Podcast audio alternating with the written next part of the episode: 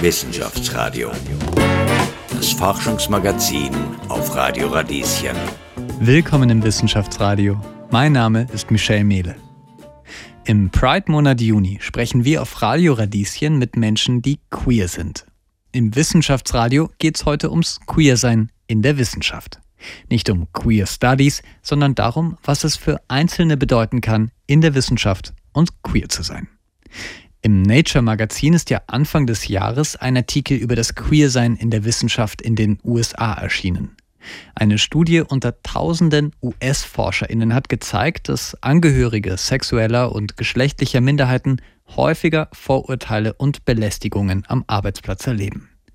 Wie ist das in Wien? Darüber spreche ich heute mit Dr. Lisa Glaser, Physiker an der Uni Wien, gleich nach Kerosin 95 und Status Quo. Zieh deine dicke Jacke an, es wird fresh. Wir begeben uns an seltsame Orte.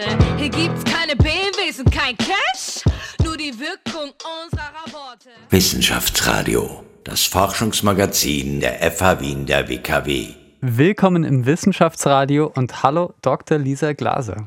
Hallo. Schön, dass du da bist. Ähm, du bist wissenschaftlicher Mitarbeiter an der Fakultät für Physik an der Uni Wien und du bist queer. Fangen wir mal ganz vorne an. Was ist denn queer? Ja, also queer ist eine Selbstbezeichnung für die ähm, LGBTQ-Community.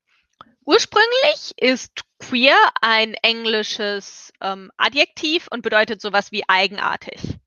Also man liest manchmal noch a queer sound oder ähnliches. Es wurde dann oft als Beleidigung benutzt. He's a little bit queer. Das war dann der Euphemismus für er ist schwul, er, er verliebt sich in Männer.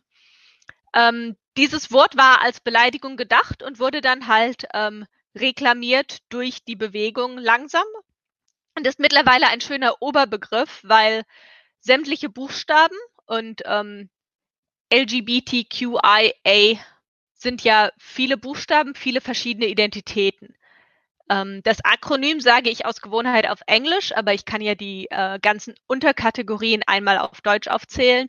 Das sind Lesben, Schwule, Bisexuelle, Intersexuelle, Transsexuelle, Asexuelle, queere Menschen, also allgemein, weil nicht jede Person, die queer ist, passt genau in eine der Kategorien. Und äh, Questioning, auch Menschen, die sich vielleicht noch immer nicht sicher sind, gehören trotzdem mit unter unseren doch sehr breiten Umbrella, Regenschirm. Ja, voll super. Spielt es in deinem Arbeitsalltag in der Physik eigentlich überhaupt eine Rolle, dass du queer bist? Ähm, Im Alltag relativ wenig. Also so ähm, von Tag zu Tag meine Kollegen wissen, dass ich queer bin, das ist gar kein Problem. Ich habe mich dieses Jahr am 17. Mai, das ist der International Day Against Homophobia, Biphobia, Interphobia und Transphobia, habe ich mich meinen Studierenden gegenüber geoutet. Das war auch ein äh, ziemliches Nicht-Event. Ähm, also ich habe es kurz gesagt und danach haben wir mit der Übung weitergemacht, weil wir ja die Aufgaben rechnen müssen. Also im Alltag meistens nicht. Es gibt dann aber immer wieder Situationen, in denen es auffällt.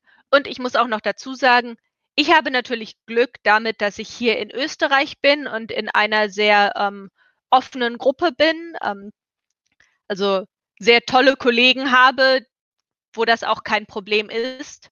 Und dass ich auch meinen Studierenden gegenüber mich sicher genug fühle, dass ich das sagen kann diese Sicherheit zu haben, ist absolut nicht selbstverständlich. Und die meisten Kollegen, von denen ich weiß, dass sie queer sind, sind weniger offen darüber, als ich es bin. Wie ist denn das in Wien allgemein? Wie bekommst du das denn mit? Ähm, ich weiß nur zum Beispiel im Nature Magazin ist Anfang des Jahres ein Artikel ähm, über eine Studie erschienen. Da haben WissenschaftlerInnen, die queer sind, ähm, angegeben, mit welchen Problemen sie zu kämpfen haben. Und ich glaube, 25.000 Menschen haben mitgemacht. Und äh, es ist schon herausgekommen, dass Menschen, die sagen, sie sind queer, dass es eine größere Wahrscheinlichkeit gibt, dass sie mit Problemen am Arbeitsplatz zu kämpfen haben. Da geht es dann um Diskriminierung oder auch um Hindernisse bei der Karriere. Jetzt sagst du, bei dir in der Physik, du fühlst dich äh, gut aufgehoben, um es einmal so zu sagen. Wie kriegst du das mit? Wie ist das bei anderen Fakultäten, vielleicht anderen WissenschaftlerInnen, die du kennst, hier in Wien? Ähm, also hier in Wien muss ich tatsächlich sagen, die meisten Menschen, die ich getroffen habe, hatten jetzt wenige explizite Probleme. Es gibt immer wieder Probleme. Ein großes ist im Moment mit der Online-Lehre. Und ähm, die Online-Lehre, das System synchronisiert den Namen von Studierenden und Lehrenden mit dem Namen, den Studierende und Lehrende im Pass stehen haben. Das Problem ist, ähm, wenn man jetzt trans, also als translehrende Person, als transstudierende Person, den Namen im Pass zu ändern, dauert lange, kostet viel Geld, man muss ähm, zur Therapie gehen, man muss teilweise Operationen hinter sich haben, man muss ähm, erstmal von Psychologen anerkannt werden. Es dauert Zeit und kostet Geld. Und wenn man vielleicht gerade erst angefangen hat oder wenn man vielleicht das Geld im Moment nicht hat, dann kann man seinen Namen im Pass und auch sein Geschlecht im Pass nicht ändern. Das heißt aber, dass man dann eventuell im Online-System mit einem, sagen wir mal, weiblichen Namen steht, dass man aber tatsächlich wenn man in der Vorlesung sitzt, immer als Mann angesprochen werden würde. Das ist einfach unangenehm, wenn man permanent mit dem alten Namen, den man hinter sich lassen möchte, angesprochen wird. Und solche Probleme muss, müssen auch irgendwo angegangen werden, müssen auch möglich werden. Für nicht-binäre Menschen ist es noch schwieriger. Ich weiß, dass das System an der Uni Wien ähm, für nicht-binäre oder auch Intermenschen gar nicht angelegt ist. Also man ist entweder männlich oder weiblich. Wenn man in keine dieser Kate wenn man nicht in diese beiden Kategorien hineinpasst, dann kann man im Moment nichts machen mit dem System. Wie viele Menschen kennst du eigentlich, die queer sind und im wissenschaftlichen Betrieb arbeiten? Also jetzt keine Zahl, aber sind das viele Menschen oder? Ähm, es sind schon einige. Also es ist ähnlich wie in der Gesamtgesellschaft. Es sind 10 bis 20 Prozent, je nachdem. Es ist natürlich auch, ähm, ich bin mir sicher, dass ich viele queere Menschen kenne in der Wissenschaft, von denen ich nicht weiß, dass sie queer sind. Dass ich queer bin, findest du heraus, wenn ich es dir sage. Du kannst es den Leuten nicht an der Nasenspitze ansehen. Deswegen sind auch so Dinge wie ähm, nebenbei Homophobie oder sowas, Dinge, die halt äh, für Menschen belastend sind, die aber gar nicht so sehr mitbekriegt werden, wie das Menschen tun. Findest du, also angenommen an Universitäten in Österreich könnte man da auch noch mehr tun, ähm, dass das ebenso nebenbei Homophobie zum Beispiel oder einfach, dass mehr Achtsamkeit für dieses Thema geschaffen wird? Ähm, sicherlich, wobei vieles davon halt auch Sachen sind, die einfach gesamtgesellschaftlich sind eine Geschichte zum Thema ähm, nebenbei Homophobie ist ähm, von einem Freund, der hatte sich mit seinen Kollegen unterhalten. Es wurde geplant, vielleicht am Wochenende wegzugehen. Und dann sagen die Kollegen ähm, nebenbei zu meinem Bekannten, zu meinem Freund, hey, magst du nicht am Samstagabend mitkommen? Wir gehen zu dem Club. Du musst aber aufpassen, um in den Club reinzukommen, musst du schwul aussehen. Du musst dich also gut anziehen. Die Leute, die das so gesagt haben, waren alle hetero. Der Witz ist natürlich, mein Freund war schwul, also ist schwul. Ähm, das haben die aber nie herausgefunden. Er hat es nicht gesagt, weil er einfach, wenn das eure Meinung dazu ist, dann traue ich mich jetzt nicht, weil damit habt ihr ja schon gezeigt, wie ihr darüber denkt und ähm, dass es nicht unbedingt, nicht unbedingt sicher oder auch vielleicht nur nicht unbedingt angenehm ist wenn man vom Wochenende erzählt, sollte man sich keine Gedanken machen müssen, wie das Umfeld darauf reagiert, egal ob man mit Frau und Kind unterwegs war am Wochenende oder mit Mann und Kind. Ja. Oder vielleicht ohne Kind. Oder wie auch immer, ja.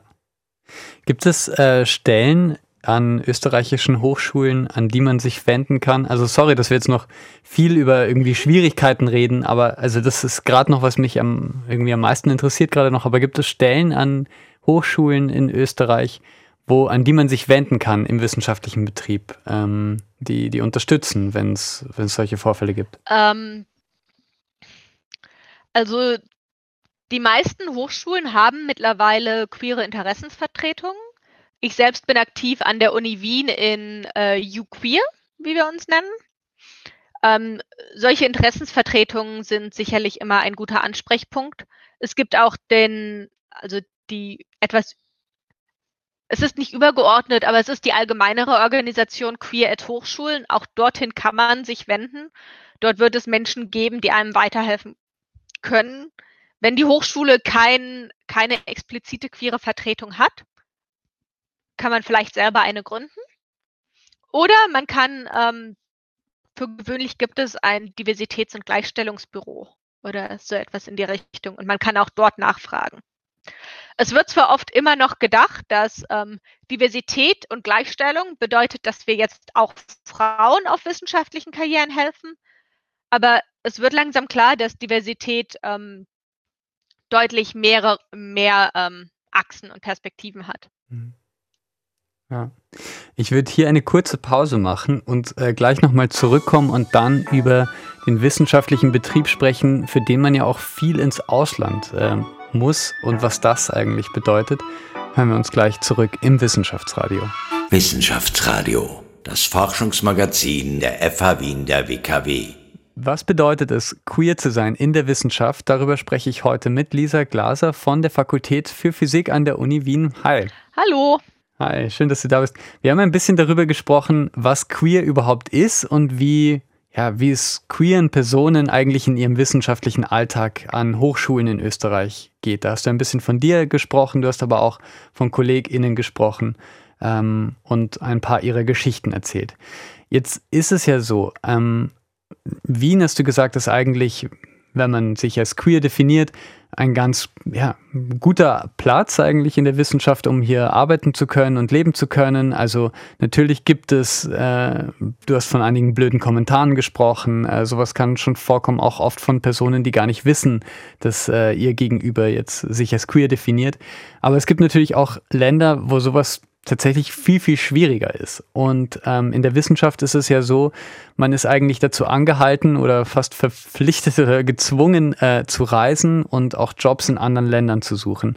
Wie ist denn das für dich? Es ist eine sehr schwierige Geschichte. Ähm, erst einmal als kleine Einordnung. Ich selbst bin Deutsch. Ich habe meinen Doktor in Dänemark geschrieben, war danach in England, den Niederlanden und bin jetzt hier. Das heißt, für mich persönlich war das viele Herumreisen bereichernd und sehr interessant. Ich habe coole Leute getroffen und in interessanten Ländern gelebt. Andererseits heißt es auch, ähm, es gibt oft nicht viele Stellen, für die man als Wissenschaftler in diesem zu diesem Zeitpunkt qualifiziert ist. Wenn man weiter an seinen eigenen Projekten forschen möchte, kann man nicht immer wählerisch sein, in welches Land man jetzt zieht. Das bedeutet aber, wenn man queer ist und auch queer leben möchte, sich nicht wieder verstecken möchte, dass man quasi de facto eingeschränkt ist. Es gibt ein fantastisches Institut mit sehr lieben Kollegen von mir in Polen.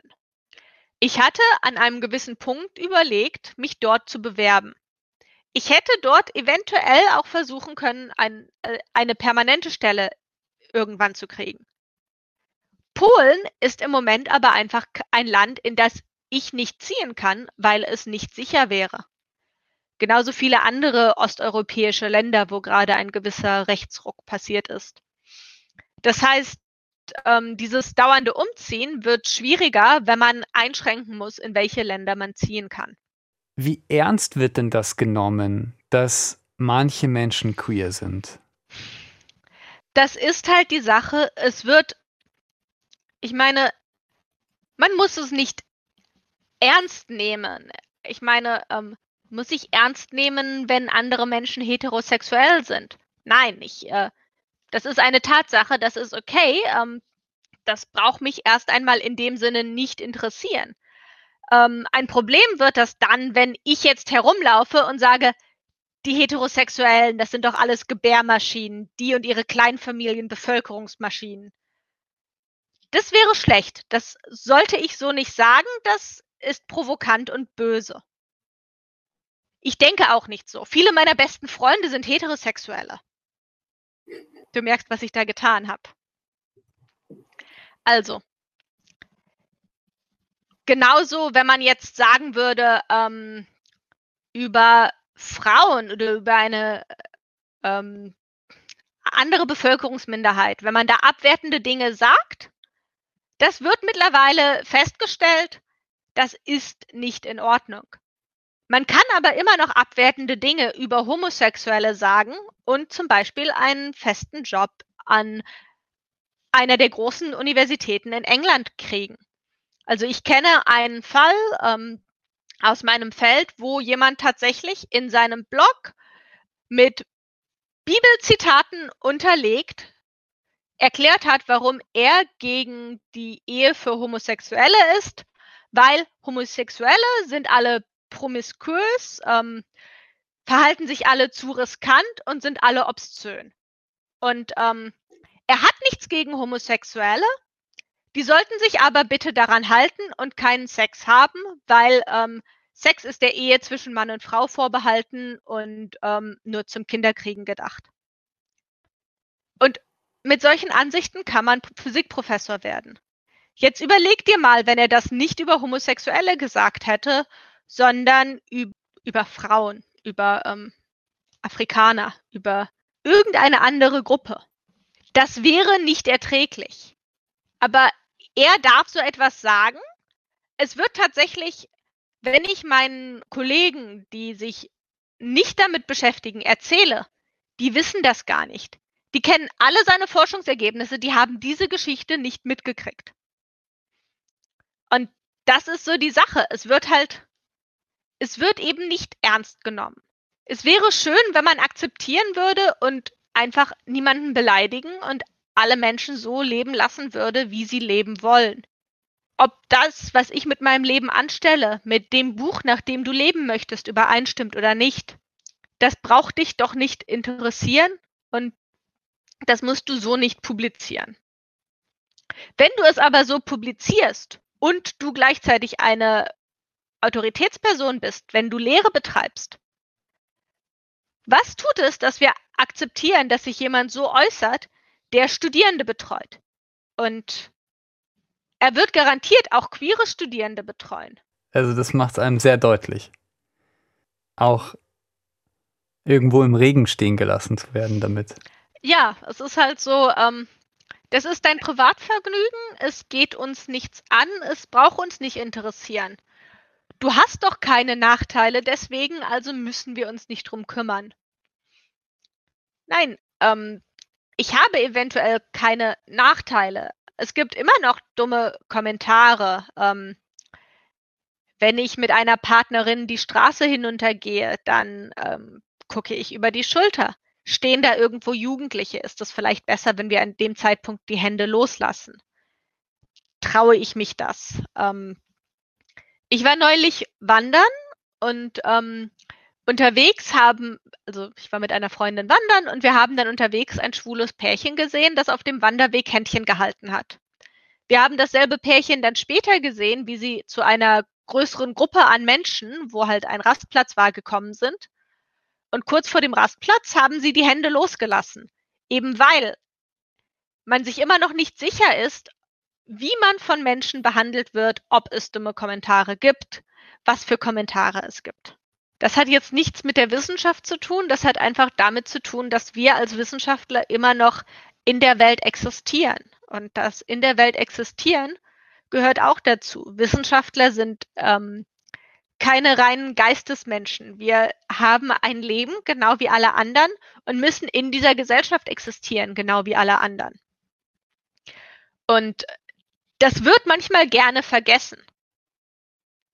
Manchmal hat man das Gefühl, Wissenschaftler, ähm, mein Leben ist Nebensache, ich lebe auf in meiner Wissenschaft, alles andere braucht man nicht. Das kann man sich aber auch dann am leichtesten leisten, wenn der Rest des Lebens wenig Reibungsfläche bietet. Wenn der Rest des Lebens einfach und unkompliziert ist und die Dinge so laufen, wie sie laufen sollen, dann braucht man um den Rest des Lebens nicht nachdenken. Und das wird halt schwieriger mit ähm, jedem Level, in dem man davon abweicht, was als der Standardwissenschaftler angeguckt wird. Und ähm, ich habe es immer nur im Nebensatz erwähnt bis jetzt, aber ähm, da kommt dann auch Intersektionalität hinein und natürlich, ähm, ich bin aus Deutschland, ich habe einen europäischen Pass, meine Haut ist weiß. Ich habe es auf der Ebene sehr einfach. Die Geschichte ist ganz anders, wenn man nicht europäisch ist oder auch nur nicht europäisch aussieht.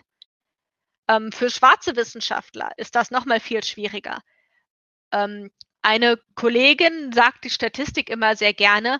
Es gibt ähm, sechs schwarze Frauen, die einen Doktor in theoretischer Physik in Amerika gekriegt haben. Sechs. Jemals. Es werden über 100 pro Jahr vergeben.